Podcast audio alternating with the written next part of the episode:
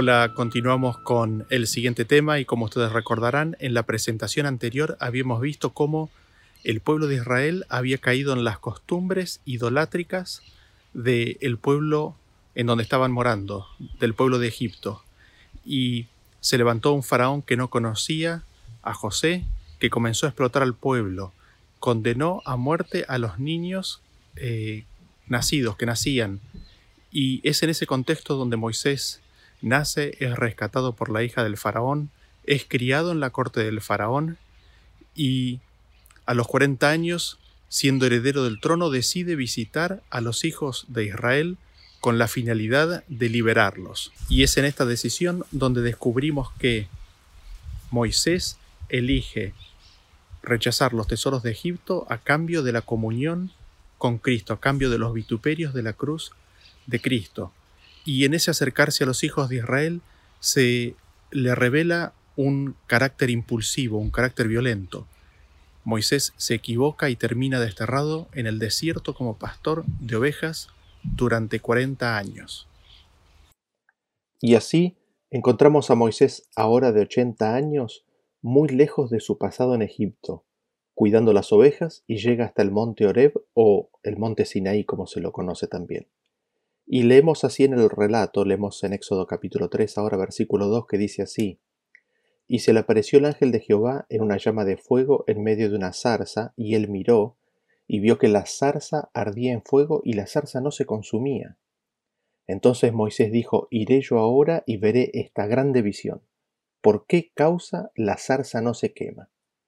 Viendo Jehová que él iba a ver, lo llamó Dios de en medio de la zarza y dijo, Moisés, Moisés. Y él respondió, Heme aquí. Y dijo, No te acerques, Quita tu calzado de tus pies, porque el lugar en que tú estás, tierra santa es. Y dijo, Yo soy el Dios de tu Padre, Dios de Abraham, Dios de Isaac y Dios de Jacob. Entonces Moisés cubrió su rostro porque tuvo miedo de mirar a Dios. Este ángel de Jehová es el mensajero de Jehová. Es Jesús mismo que lo sacó de Egipto. Este ángel de Jehová es el que después encontramos repetidamente a lo largo del libro de Éxodo, el que estaba con ellos en la columna de nube durante el día y de fuego durante la noche.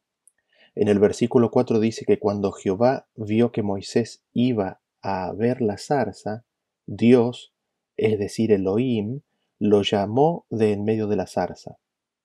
Así vemos cómo se nos presenta al Hijo de Dios, a Jesucristo, como al ángel de Jehová, como a Dios, como a Elohim, y no solamente eso, sino que también podemos entender, y posteriormente esto se confirma en este mismo libro, en el libro de Éxodo, como Jehová. Así vemos que este ángel de Jehová tiene en sí mismo el nombre de Jehová. Ahora, lo siguiente que notamos es que había una zarza que ardía en fuego, pero la zarza no se consumía. Notemos este punto muy importante. Jesucristo se le apareció en una llama de fuego, que no consumía físicamente a la zarza. Esto lo vemos en otros lados de las Escrituras. Por ejemplo, en Hebreos 12:29 nos dice que nuestro Dios es fuego consumidor. Es interesante porque dice que Dios es fuego consumidor y aquí vemos a Cristo Jesús en llama de fuego, pero llama de fuego que no consume a la zarza. Leemos en Isaías 33:14 que los pecadores se asombraron en Sión. Espanto sobrecogió a los hipócritas. ¿Quién de nosotros morará con el fuego consumidor? ¿Quién de nosotros habitará con las llamas eternas? Evidentemente Dios es un fuego que consume el pecado y el pecador, sin consumir aquello que no es pecado. Y es en este contexto que nos dice el versículo que Moisés tuvo miedo de mirar a Dios, porque él sabía que Dios es, como dice 1 Timoteo 6:16, el único que tiene inmortalidad, que habita en luz inaccesible, a quien ninguno de los hombres ha visto ni puede ver. Moisés sabía que el hombre pecador no podía ver a Dios y vivir. Así cubrió su rostro. Lo siguiente que notamos de este versículo que leímos recién es que Dios le dice a Moisés que quite su calzado porque el lugar donde está es tierra santa. Ahora, no había ninguna propiedad particular, especial, en el suelo de ese lugar. No eran las propiedades constitutivas del suelo lo que lo hacía tierra santa. Era la presencia de Dios lo que hacía el lugar santo porque en Levíticos 11:45 nos dice, porque yo soy Jehová, que os hago subir de la tierra de Egipto para ser vuestro Dios, seréis pues santos, porque yo soy santo. Así vemos que Dios es santo y donde su presencia está, es santo. Es su presencia lo que da santidad. Sin su presencia no hay santidad. Lo siguiente que quisiera mencionar del texto que hemos leído es que aquí se identifica como el Dios de Abraham, el Dios de Isaac y el Dios de Jacob. El mismo que había hecho sus promesas a Abraham, a Isaac y a Jacob, ahora se le aparece a Moisés. Y esta referencia a los padres es una referencia mental automática para Moisés de las promesas que Dios le había hecho a ellos. Así, Dios viene para repetir el mismo pacto hecho con Abraham, pero ahora con el pueblo de Israel.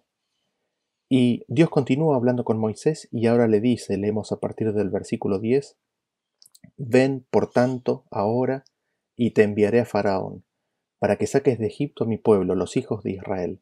Entonces Moisés respondió a Dios, ¿quién soy yo para que vaya Faraón y saque de Egipto a los hijos de Israel? Y él respondió, Ve, porque yo estaré contigo, y esto te será por señal de que yo te he enviado. Cuando hayas sacado de Egipto al pueblo, serviréis a Dios sobre este monte. Dios se propone a sacar al pueblo de Israel de Egipto. Esta liberación de Egipto comenzaba con una liberación espiritual del pecado y traía consigo una liberación física de la esclavitud. Ahora, lo interesante de todo esto es la forma en la que lo presenta Esteban, lleno del Espíritu Santo. Él dice así, en Hechos capítulo 7 a partir del versículo 2. Varones hermanos y padres, oíd. El Padre de la Gloria apareció nuestro padre Abraham estando en Mesopotamia antes que morase en Harán, y le dijo, Sal de tu tierra y de tu parentela y ven a la tierra que yo te mostraré. Entonces salió de la tierra de los caldeos y habitó en Harán, y de allí muerto su padre, Dios le trasladó a esta tierra en la cual vosotros habitáis ahora. Y no le dio herencia en ella ni aun para asentar un pie, pero le prometió que se la daría en posesión y a su descendencia después de él, cuando él aún no tenía hijo. Vemos ahí que Esteban nos cuenta que Abraham recibe el llamado a salir de su tierra e ir a la tierra que le iba a ser mostrada. ¿Y a dónde va? Dice que pasando por Harán habitó en la tierra que ellos mismos, los judíos de Israel que estaban escuchando a Esteban hablar en ese momento, habitaban esa misma tierra. Es decir, Dios lo llevó a Abraham a morar en la tierra de Canaán. Y a pesar de que lo trasladó a esa tierra de Israel, a Canaán, dice que ese vivir en esa tierra, ni esa posesión sobre esa tierra, es la posesión de la promesa. Esteban lleno del Espíritu Santo, declara que Abraham, morando en la tierra de Canaán, no había recibido la herencia ni la promesa, ni lo suficiente como para asentar un pie. Sin embargo, nos dice que se la prometió y que se la daría en posesión a él y a su simiente después de él. Así, se nos declara que el cumplimiento de la promesa requería la resurrección de Abraham. Y ahora seguimos leyendo, como dice el versículo, en el número 17, versículo 17 dice, Pero cuando se acercaba el tiempo de la promesa que Dios había jurado a Abraham, el pueblo creció y se multiplicó en Egipto. Qué interesante esto. Se acercaba el tiempo de la promesa. Cuando Moisés es llamado a hablar con el faraón, se había acercado el tiempo del cumplimiento de la promesa dada a Abraham. ¿Y en qué consistía esa promesa? Lo leemos en Romanos 4:13, porque no por la ley fue dada a Abraham o a su descendencia la promesa de que sería heredero del mundo, sino por la justicia de la fe. La promesa hecha a Abraham fue la promesa de la tierra. Es decir, cuando Abraham moró en Canaán, en sus días, eso no constituía el cumplimiento de la promesa de Dios. La promesa de Dios era la herencia de la tierra nueva, restaurada, dada en forma conjunta a Abraham y a su simiente.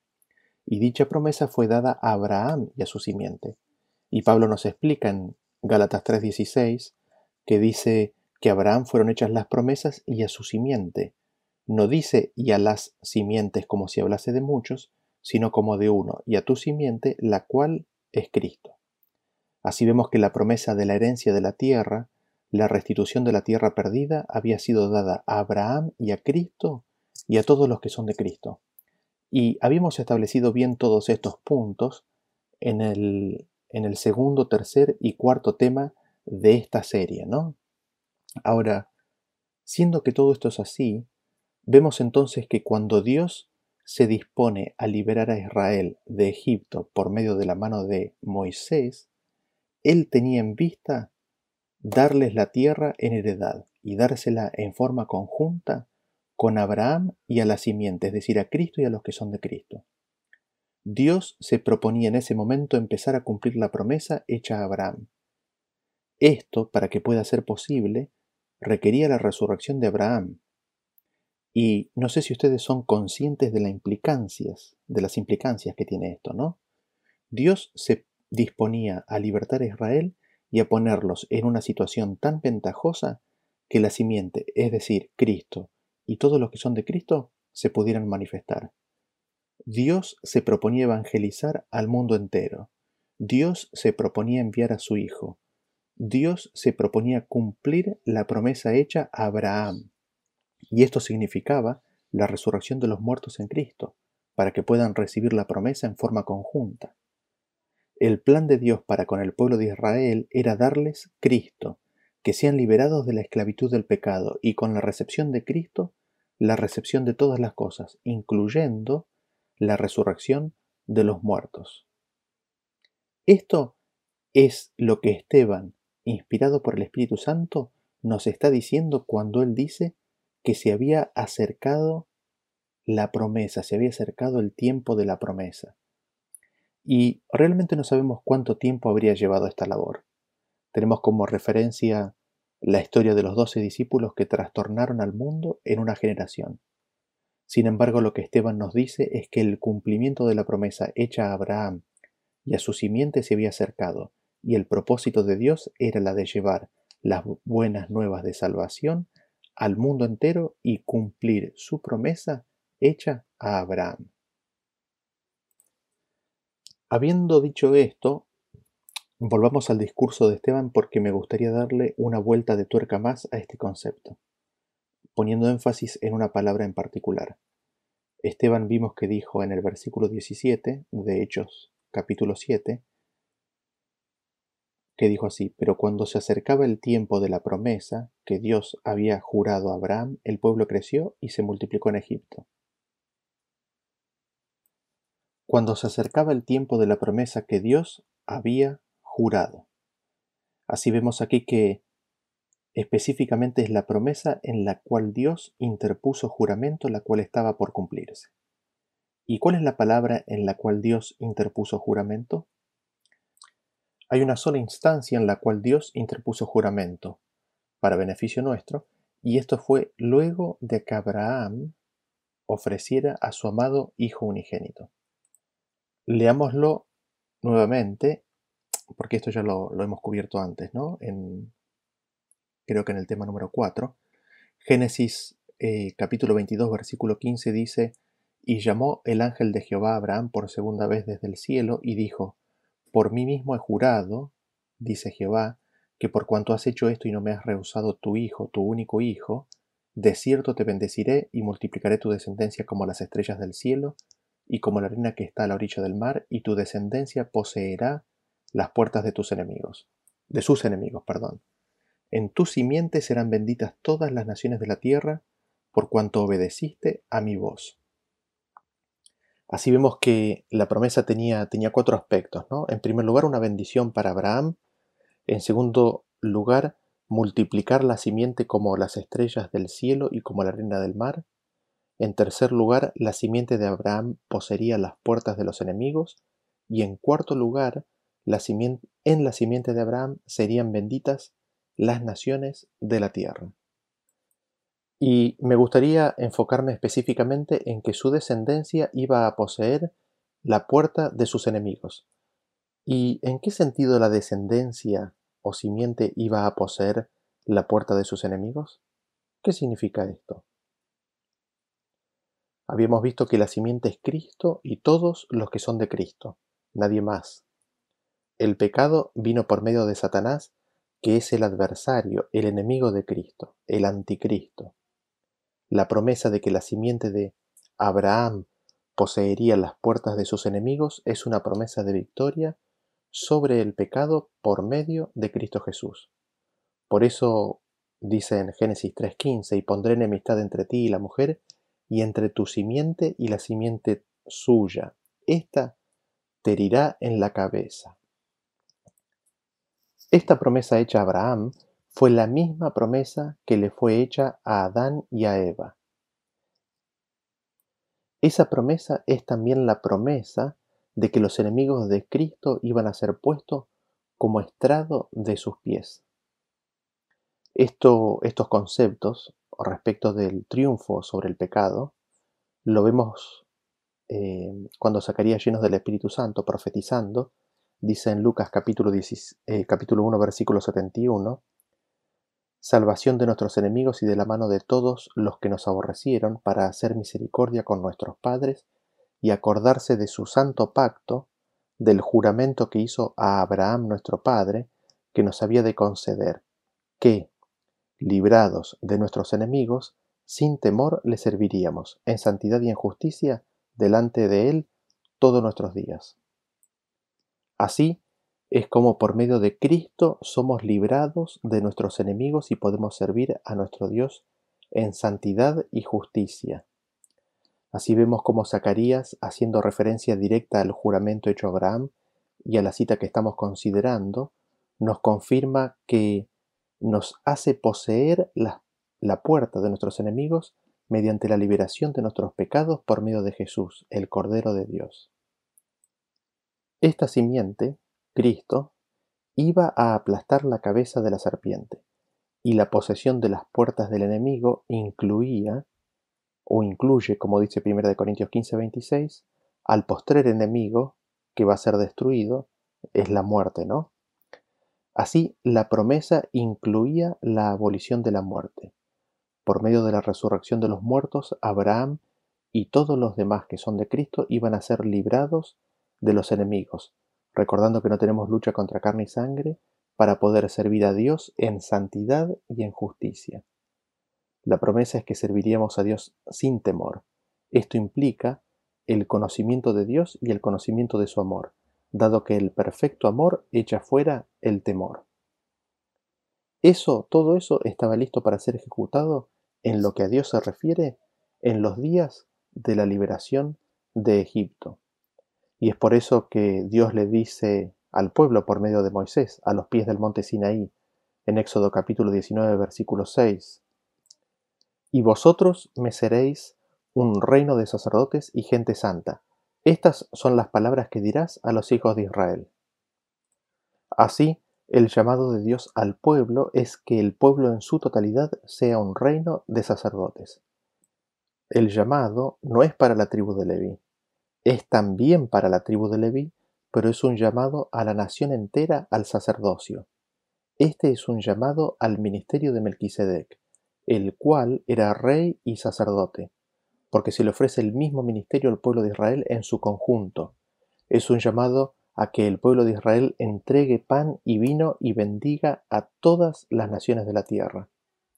Y es exactamente el mismo llamado que Jesús sigue haciendo hoy, como leemos en 1 Pedro capítulo 2 versículo 9 que dice, Mas vosotros sois linaje escogido, real, sacerdocio, nación santa, pueblo adquirido por Dios, para que anunciéis las virtudes de aquel que os llamó de las tinieblas a su luz admirable.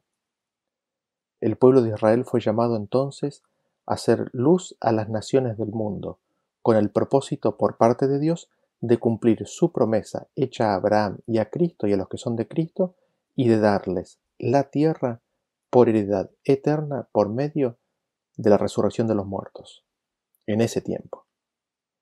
Porque el tiempo del cumplimiento de la promesa se había aproximado. Y la primera tierra donde iban a morar era en Canaán, sin que esto constituya en sí mismo el cumplimiento de la promesa. Así le dice el Señor a Moisés en Éxodo 3:7. Dijo luego Jehová, bien he visto la aflicción de mi pueblo que está en Egipto, y he oído su clamor a causa de sus exactores, pues he conocido sus angustias y he descendido para librarlos de mano de los egipcios y sacarlos de aquella tierra a una tierra buena y ancha, a tierra que fluye leche y miel, a los lugares del cananeo, del eteo, del amorreo, del fereceo, del ebeo y del jebuseo. El clamor pues de los hijos de Israel ha venido delante de mí y también he visto la opresión con que los egipcios los oprimen.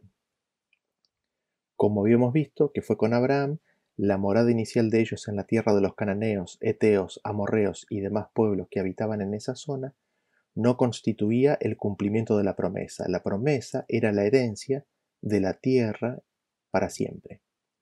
Así, el tiempo de que se cumpliera la promesa de Dios con Abraham del pacto eterno se había acercado. Dios intentaba restaurar todas las cosas como habían sido al principio. Y es con esa intención, con ese propósito, con esas bendiciones, que Dios se le acercó a Moisés para dar inicio a ese proceso. A todo esto, Moisés le pregunta a Dios en el versículo 13. Dijo Moisés a Dios, He aquí que llego yo a los hijos de Israel y les digo, el Dios de vuestros padres me ha enviado a vosotros. Si ellos me preguntaren, ¿cuál es su nombre? ¿Qué les responderé? Y respondió Dios a Moisés, Yo soy el que soy, y dijo, Así dirás a los hijos de Israel, Yo soy, me envió a vosotros.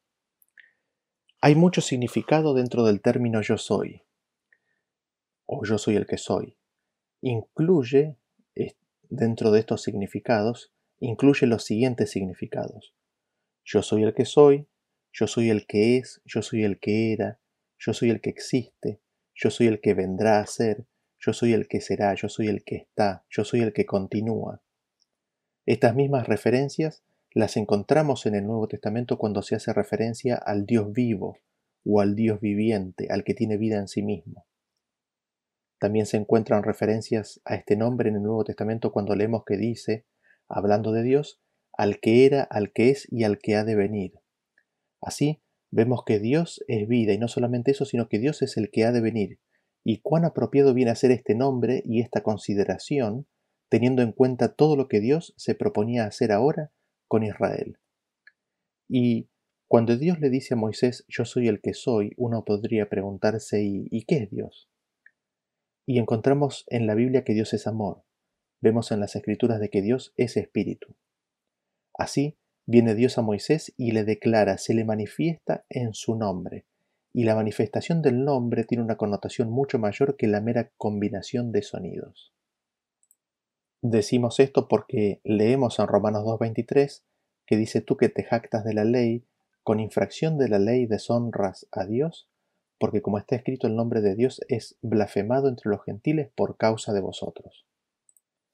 Así, vemos que el nombre es el carácter, y dado que estamos hablando de Dios, el nombre de Dios es el carácter de Dios. Dicho carácter está reflejado o manifestado en la ley de Dios. Su ley de amor es un trasunto de su carácter.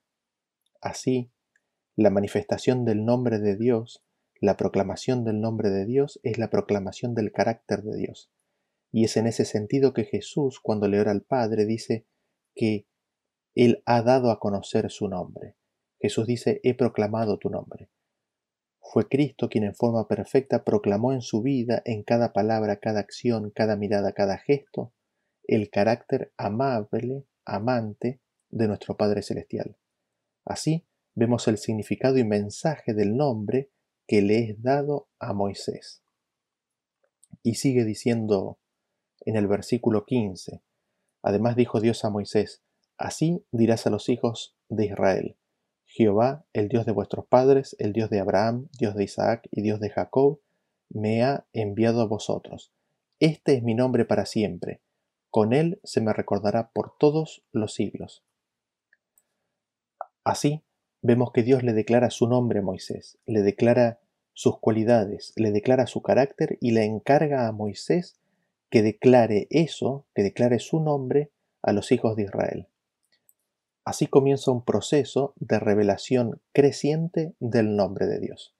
Primero Moisés, luego Israel, luego al faraón y los egipcios y que culmina con la revelación que le hace Dios a Moisés en el monte Sinaí en los capítulos 33 y 34 de este libro de Éxodo.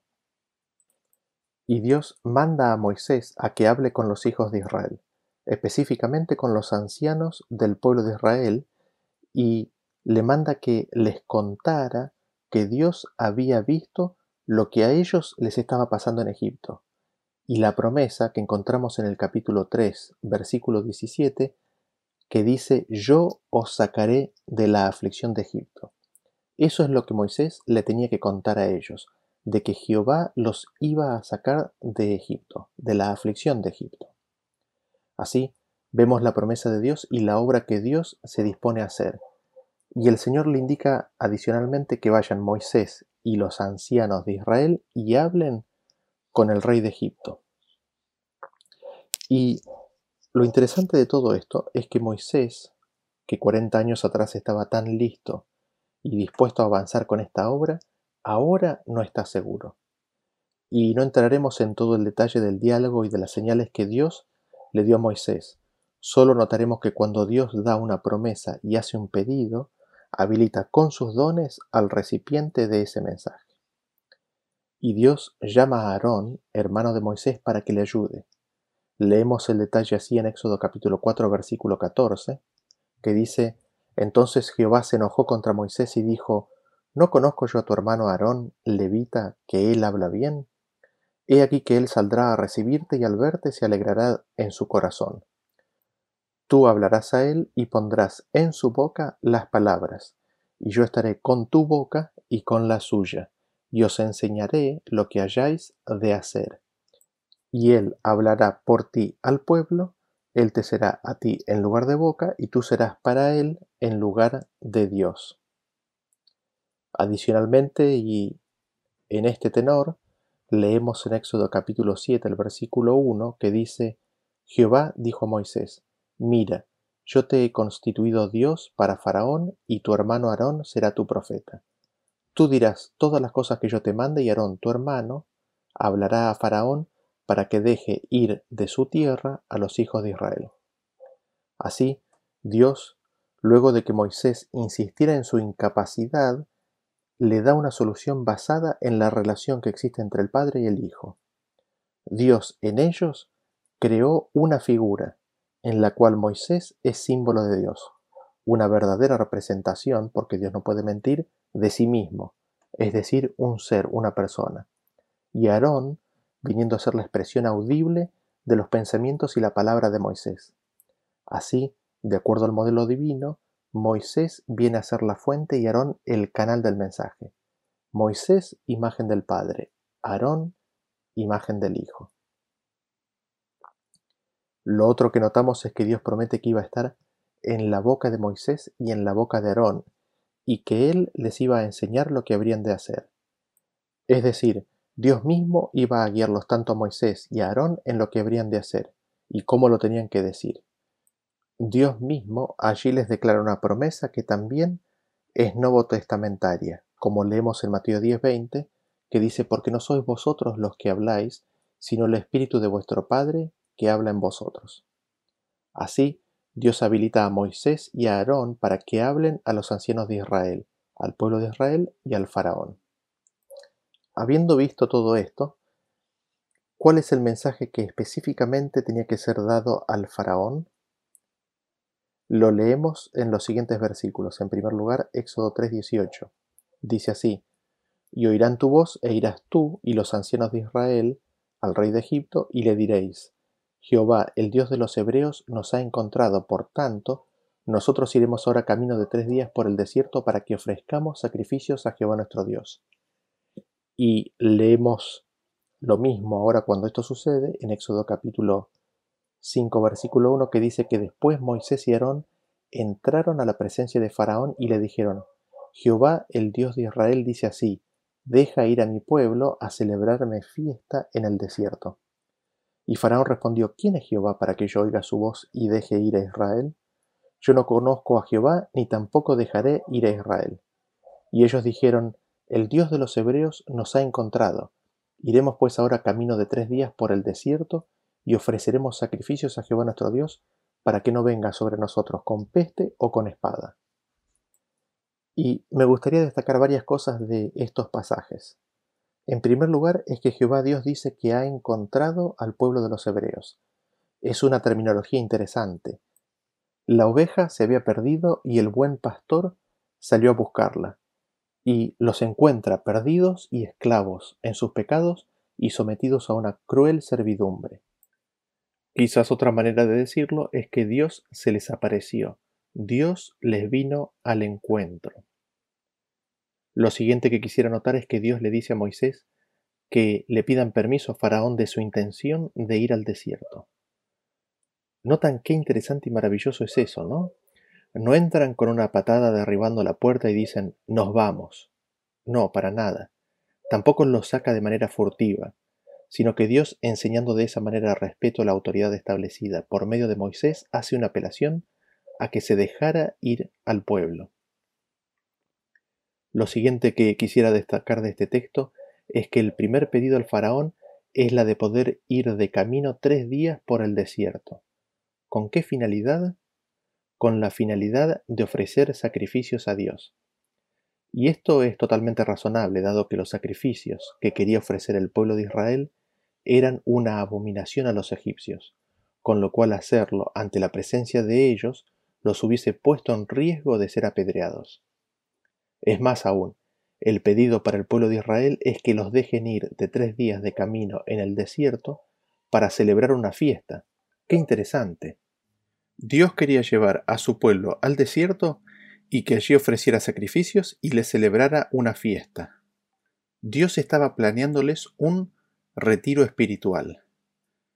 Ellos no podían estar listos espiritualmente sin que pudieran primero tener un retiro espiritual, una fiesta, un lugar donde pudieran estar fuera de la vorágine propia de la esclavitud y de las preocupaciones diarias y pudieran exclusivamente dedicarse a considerar las providencias, las bendiciones y las palabras de Dios.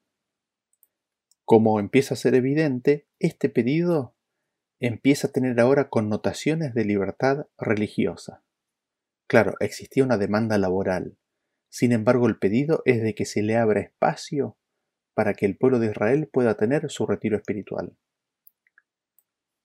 El otro aspecto que no deja de ser interesante es de que si Dios no pudiese tener esa comunión con su pueblo, si el pueblo de Israel no pudiese tener ese encuentro, la peste y la espada caerían sobre nosotros, dice Moisés, de esa manera incluyendo tanto a la nación israelita como a la egipcia. Es decir, si al pueblo de Dios no se le daba la libertad de culto en la celebración de un encuentro y retiro espiritual, iba a caer sobre todos ellos la calamidad en forma de espada y peste. Todo esto es muy interesante por las implicancias que tiene con respecto al tiempo del fin, pero dejaremos eso para otro momento. Este fue el pedido inicial de permitir al pueblo tener su fiesta, su retiro espiritual y luego volver para que la bendición recibida pueda ser derramada consiguientemente sobre los egipcios también. Dada esta situación, el faraón responde, ¿quién es Jehová para que yo oiga su voz y deje ir a Israel?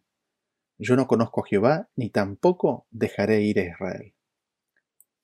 Este rechazo, este desconocimiento deliberado de Dios viene a constituir todo un símbolo que se traslada por el resto de la historia, encarnando así la nación de Egipto en esta actitud, el desprecio, el rechazo y el desconocimiento de Dios.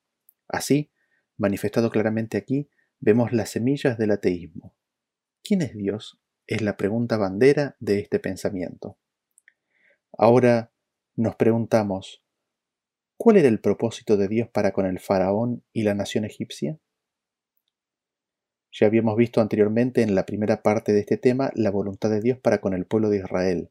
Pero, ¿cuál era la voluntad de Dios para con el pueblo egipcio y su faraón? Y quizás, para introducirnos en la respuesta a este tema, miremos este primer versículo.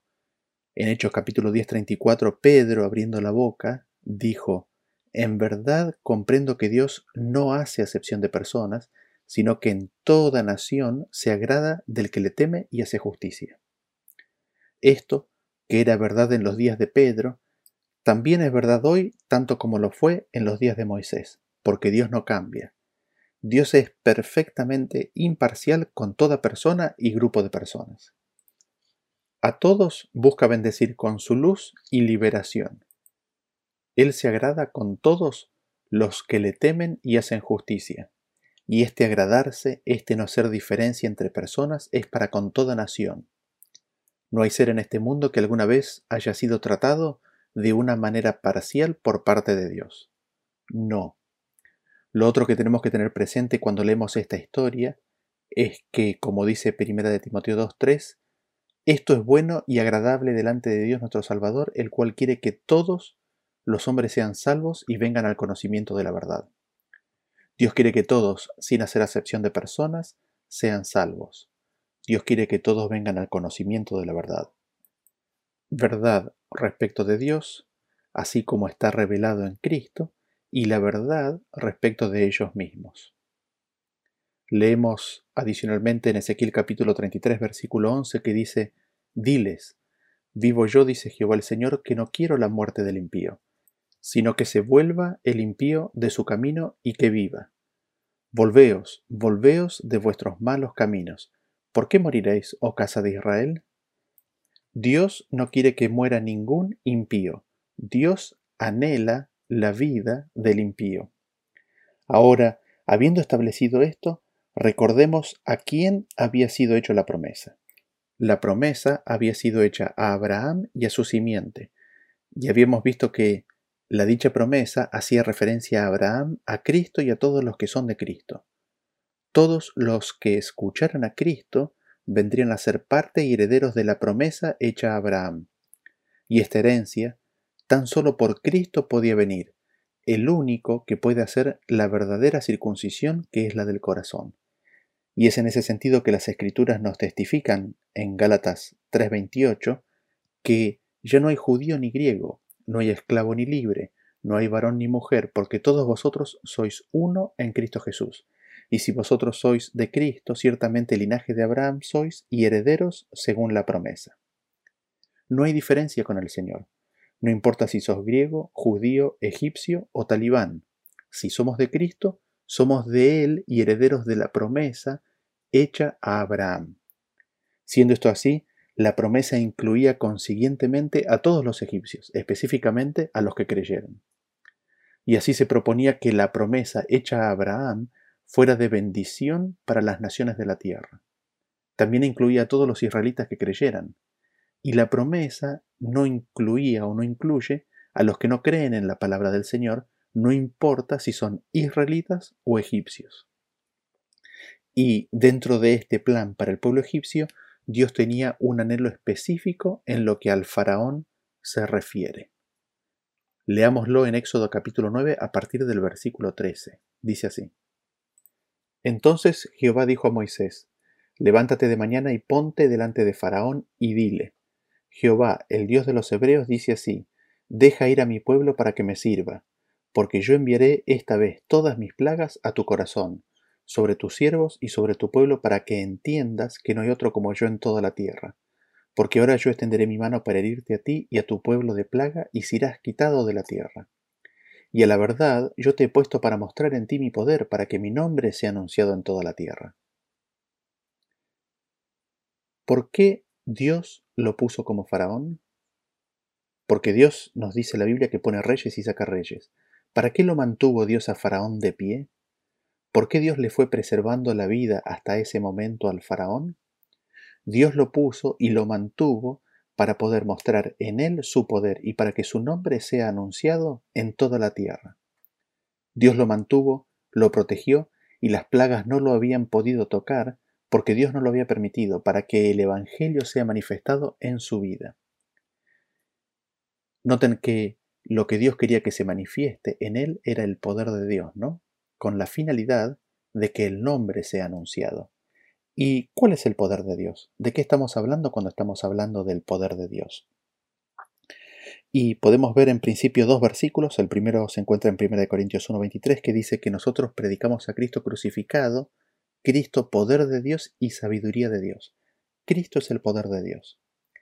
en Romanos 1.16 dice, porque no me avergüenzo del Evangelio, porque es poder de Dios para salvación a todo, aquel que cree, al judío primeramente y también al griego. Y podríamos agregar también al egipcio, ¿no? Así vemos que Cristo es el poder de Dios. Y este poder se encuentra en el Evangelio, en las buenas nuevas. Pero es poder para el que cree. El Evangelio es poder de salvación solo para aquel que cree, independientemente de donde sea. Y Dios anhela dar ese poder, o como dice la misma palabra en su original, en, Isaías 40, 29, que Él da esfuerzo alcanzado y multiplica las fuerzas al que no tiene ningunas. Es Dios mismo el que da el esfuerzo, el poder, la habilidad. ¿Y cómo lo hace el Señor? Fíjense que en Hechos capítulo 1, versículo 8 dice, pero recibiréis poder cuando haya venido sobre vosotros el Espíritu Santo. Es por medio del Espíritu de Dios como Dios da poder a las personas. Y Dios puso y mantuvo a Faraón para poder mostrarle a Faraón las buenas nuevas de Cristo, para presentarle a Cristo y, siendo aceptado Cristo, entonces por su Espíritu, darle poder a su testimonio, que sin lugar hubiese sido incomparable. Y dicho testimonio, ¿qué finalidad tenía? Nos dice el mismo versículo que estamos considerando y que recién comentamos, con la finalidad de que el nombre de Dios sea anunciado por toda la tierra. Era la voluntad de Dios de que el faraón anunciara el nombre de Dios, y para eso lo había puesto y lo había sostenido.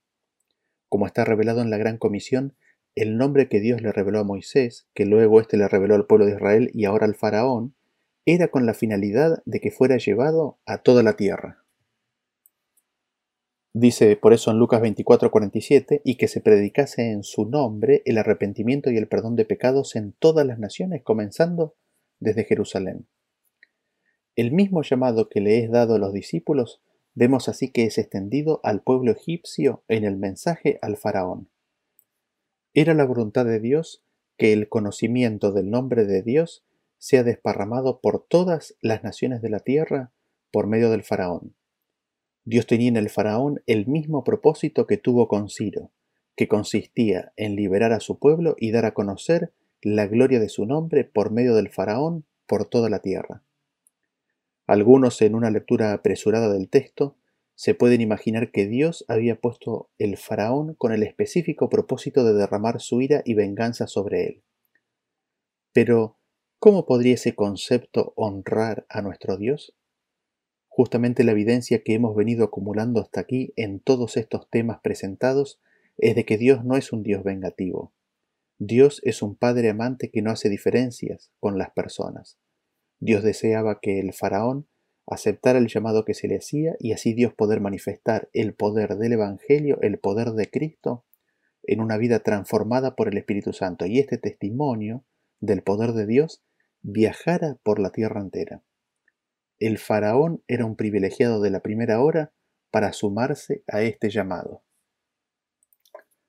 Sin embargo, conocemos la historia y los planes de Dios, aunque demorados por la falta del faraón y del pueblo de Israel, finalmente encontrarán su cumplimiento final, porque tenemos la promesa que dice en Mateo 24:14, de que será predicado este Evangelio del reino en todo el mundo para testimonio a todas las naciones, y entonces vendrá el fin. Así, vemos que en el trato inicial que Dios tiene por medio de Moisés con el faraón, se acerca respetuosamente y le pide permiso para que su pueblo pueda ir a una fiesta en el desierto y ofrecer sacrificios al Dios vivo.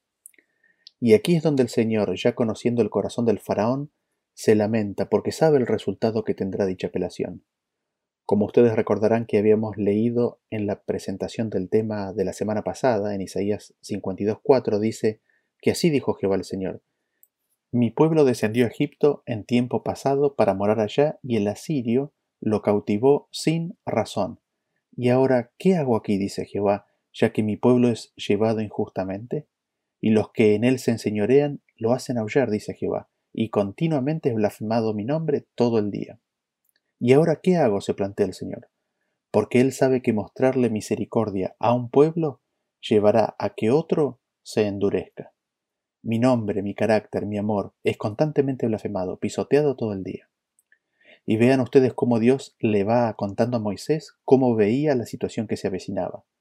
En Éxodo 3:19 le dice, Mas yo sé que el rey de Egipto no os dejará ir sino por mano fuerte, pero yo extenderé mi mano y heriré a Egipto con todas mis maravillas que haré en él, y entonces os dejará ir. Y más adelante en Éxodo 4:21 dice que dijo Jehová a Moisés, Cuando hayas vuelto a Egipto, mira que hagas delante de Faraón todas las maravillas que he puesto en tu mano, pero yo endureceré su corazón, de modo que no dejará ir al pueblo. Dios le pide a Moisés específicamente que haga todas las maravillas que ha puesto en la mano de Moisés hacer. Sin embargo, dice Jehová, yo endureceré su corazón. ¿Y cómo iba a ocurrir esto? ¿Cómo iba a ocurrir de que Dios endurecería el corazón del faraón? Pensar que Dios específicamente iba a endurecer el corazón del faraón en contra de su propia voluntad, de forma que no pudiera volverse atrás o arrepentirse si así lo deseaba, es atribuirle un corazón malvado a Dios.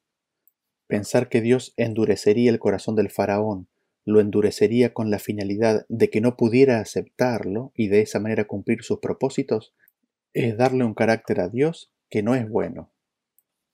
Porque eso no es amor, sin embargo Dios es amor.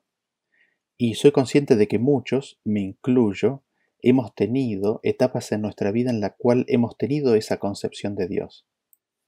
Pero no se condice con el carácter de amor de Dios no se condice con la muestra de amor en la entrega de su Hijo, no se condice con el testimonio y la vida vivida de Cristo aquí en la tierra, no se condice con que Dios no hace acepción de personas. En resumen, contradice ese concepto el resto del testimonio de las Escrituras. Y quizás aquí abro un paréntesis personal para ilustrar específicamente cómo este proceso de endurecimiento ocurrió. Tengo amigos de distintos ámbitos, tanto de pensamiento religioso como de pensamiento político, y creería que todos estamos así, estamos en esa situación, ¿no? Y con algunos de ellos conozco que si introduzco cierto tema, se cerrarán completamente a un diálogo continuo sobre ese tema.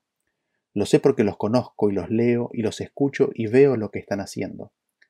Ahora, mi conocimiento es extremadamente limitado y me puedo equivocar, pero puedo intuir basado en comentarios, en las reacciones y experiencias, que si introduzco un tema específico generará un rechazo inmediato al diálogo. Y ahí uno se pregunta, ¿no? ¿Y ahora qué, qué hago?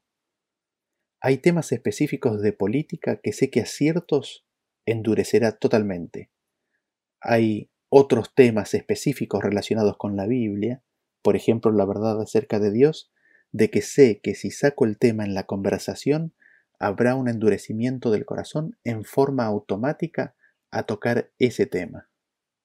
Y es así en ese sentido que Dios endurece el corazón del faraón.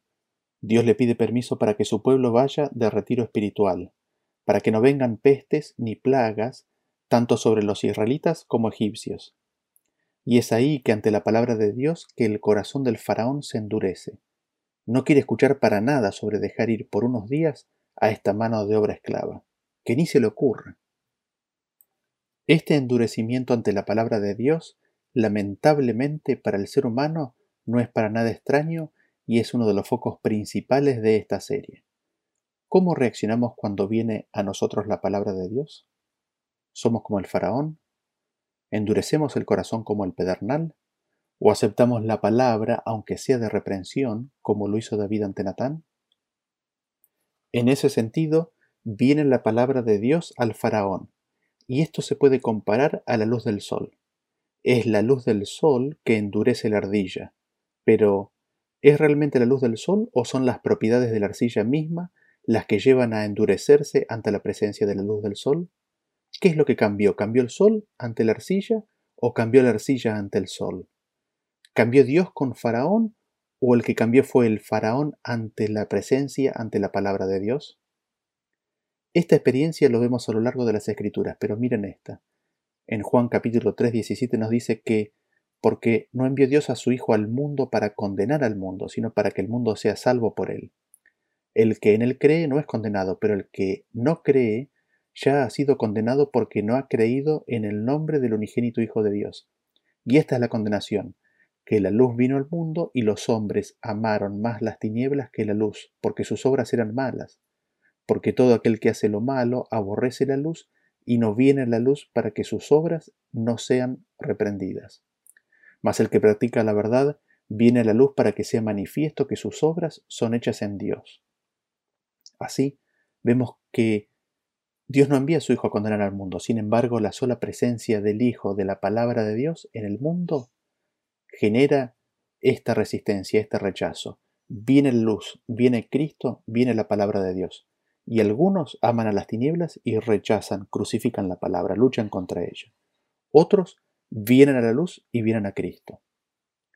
En otro lado, Jesús mismo dijo esto, ¿no? En Mateo 6:23 que dice, pero si tu ojo es maligno, todo tu cuerpo estará en tinieblas.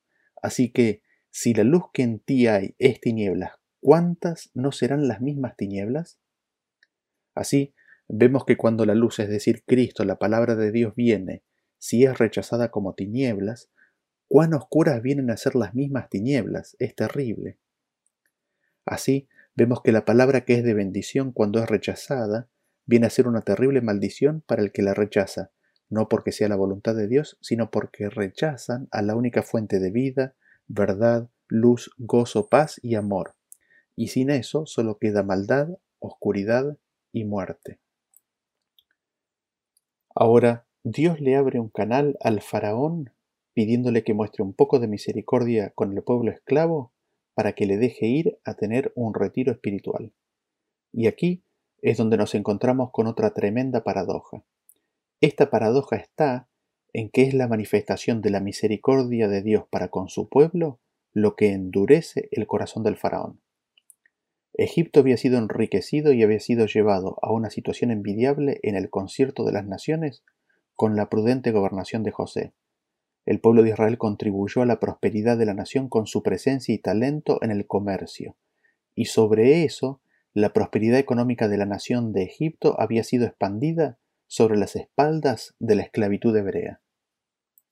Y en este contexto, Dios le extiende una mano de misericordia a su pueblo en el pedido que le hace al faraón.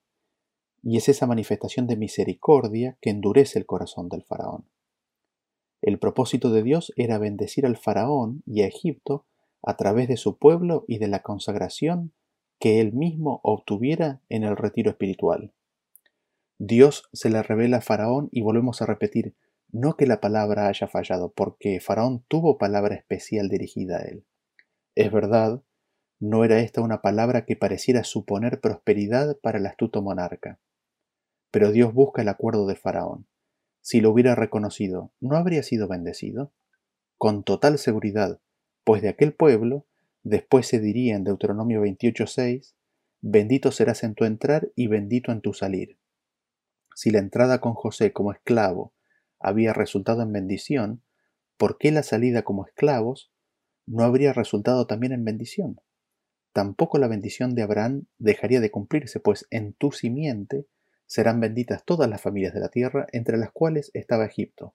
Faraón y toda su casa entonces ya habían sido bendecidos y Dios nuevamente se aproxima al faraón para bendecirlo en la salida de Israel. Pero esa bendición el faraón no tendría. Así, al faraón le pasó lo que cuenta el siguiente versículo, que está en Isaías 26:10, dice, se mostrará piedad al malvado y no aprenderá justicia. En tierra de rectitud hará iniquidad y no mirará a la majestad de Jehová.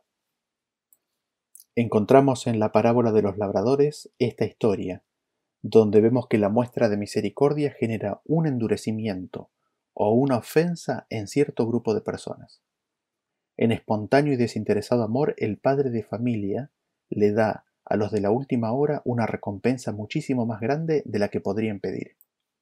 Aquellos que han trabajado más, sujetos a las ideas de las proporciones justas, toman conciencia que ahora deberían recibir más. En relación con el padre de familia, es verdad, no pueden demandarle esto. Pero en relación con aquellos que vinieron más tarde, seguramente la justicia, entre comillas, demanda que más trabajo tendría que ser compensado con mayor paga. Cuando esta perspectiva se rompe, se quejan.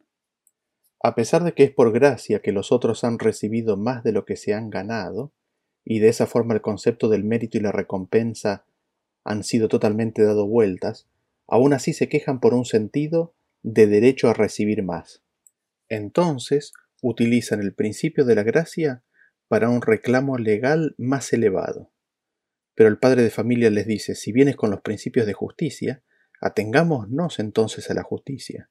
En Mateo 23 le dice, amigo, no te hago agravio, no conviniste conmigo en un denario, toma lo que es tuyo y vete. Pero para aquellos que quieren que aún se mantenga el sistema de justicia, la gracia y la generosidad y el amor mismo vienen a ser una causa de ofensa. En Mateo 20:15 ahí mismo enseguida dice, ¿o tienes tú envidia porque yo soy bueno? Así, la gracia, el favor, la misericordia manifestada por Dios viene a ser causa de ofensa para algunos. Y esto lo vemos en el faraón, en el endurecimiento de su corazón ante la intención de Dios de mostrar su misericordia para con su pueblo. Así, vemos el propósito de Dios cuando se aproximó a Moisés en la zarza ardiente, el propósito y el anhelo que él tenía en su corazón para con el pueblo de Israel, el faraón y el pueblo egipcio. Nos vemos en el próximo tema, donde veremos el éxodo de Egipto. Hasta la próxima.